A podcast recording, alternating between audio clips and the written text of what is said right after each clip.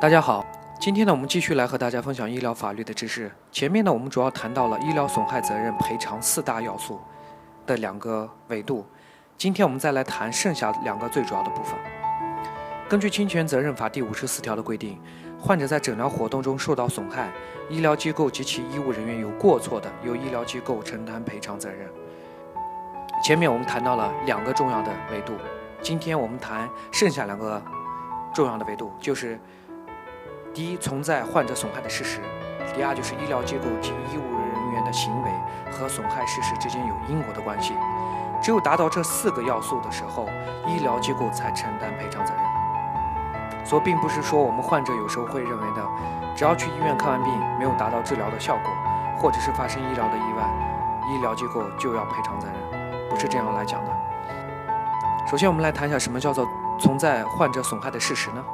就是作为侵权法上的损害呢，应当具备以下的特征：第一，损害是侵害合法民事权益所产生的，对受害人人身或者财产不利的后果；第二个特征，这种损害的后果在法律上具有救济的必要与救济的可能性；第三，损害后果应当具有客观真实性和确定性。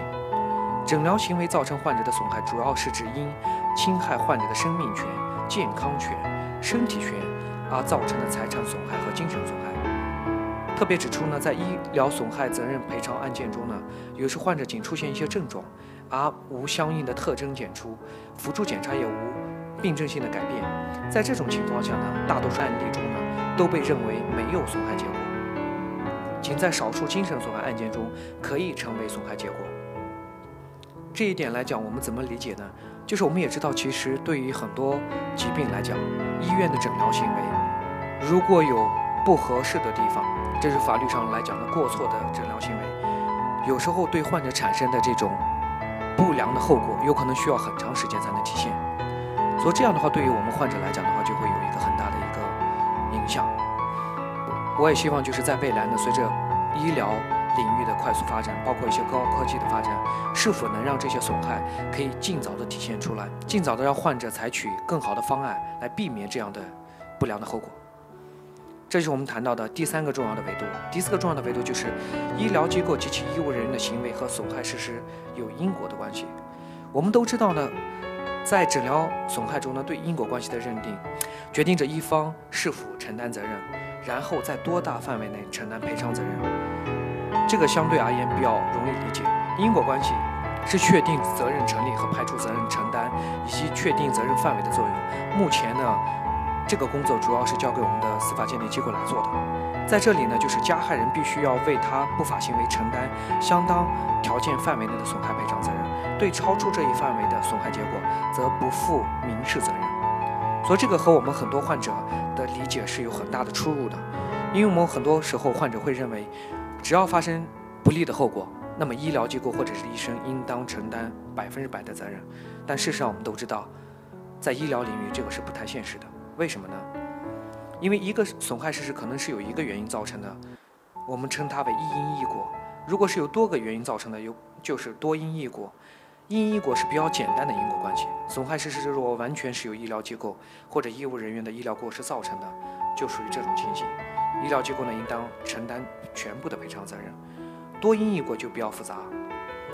患者的损害事实不全部是由医疗过失行为造成的。比如说，有可能是由于医务人员的医疗过失行为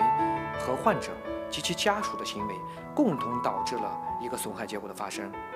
还有可能是其他客观原因与医务人员的过失行为结合导致一个损害结果等等。但是大部分情况下，有可能是患者疾病本身的因素。所以在这个时候下，我们不能把所有的责任都推到医疗机构和医生。那么在这种多因异果的情况下，我们就要区分一下医疗机构的医疗过失程度，来确定他应当承担的医疗损害赔偿责任的大小。所以这个并不是我们患者认为的医疗机构要承担所有的责任，因为这毕竟医疗行为是大部分情况下都属于一个多因异果的一个情况。通过今天文章的介绍呢，关于判断医疗机构是否承担赔偿责任方面的问题，想必大家心里面有了更清楚的认识。希望大家可以记住今天这两个，进而在未来能做出最正确的判断。在讲完今天的内容呢，我做一个很小的补充啊，大家也听到我们在谈到的侵权责任法，部分律师也在谈以前的这个医疗事故处理条例，同时还有医疗纠纷预防处理条例，这三个法律法规之间的关系是什么呢？相信很多患者更加是不清楚的。那么我们在最后呢，就做一个小的补充。零二年的医疗事故处理条例是一个部门，综合了其他卫生法规告知中的很多东西。侵权责任法是一零年制定的，它是首次呢将医疗纠纷的处理引入了民法的范畴。它的地位上呢比医疗事故处理条例要更高，并且为新法。而它与医疗事故的并行呢，也引发了一些问题。但是综合来讲呢，也是一个在医疗法律领域一个很大的一个进步。那么这个医疗纠纷预防和处理条例，它是什么样的作用呢？它主要是一个送审稿，目的原本主要是为了替代医疗事故处理条例而生的，所以说它和侵权责任法的内容呢是基本上是类似的。以上呢就是这三部法律法规之间的关系，希望呢可以对我们的患者或者是律师带来更多的帮助。今天的内容我们就到这里了，再见。